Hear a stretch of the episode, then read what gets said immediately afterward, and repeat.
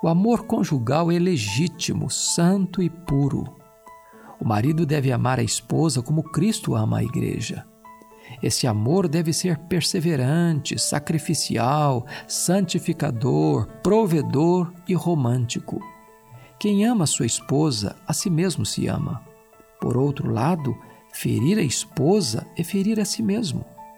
O marido deve amar sua esposa com amor paciente, despojado de ciúmes. O amor confia.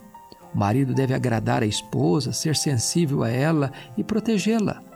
O marido deve suprir as necessidades materiais, emocionais e físicas da esposa. O marido deve ser amigo, confidente e conselheiro da esposa. Seu amor por ela deve ser sincero e insubornável. Seu amor por ela deve ser forte como a morte e jamais se fragilizar com as crises. Nem todas as águas podem apagar este amor. É assim que você ama sua esposa?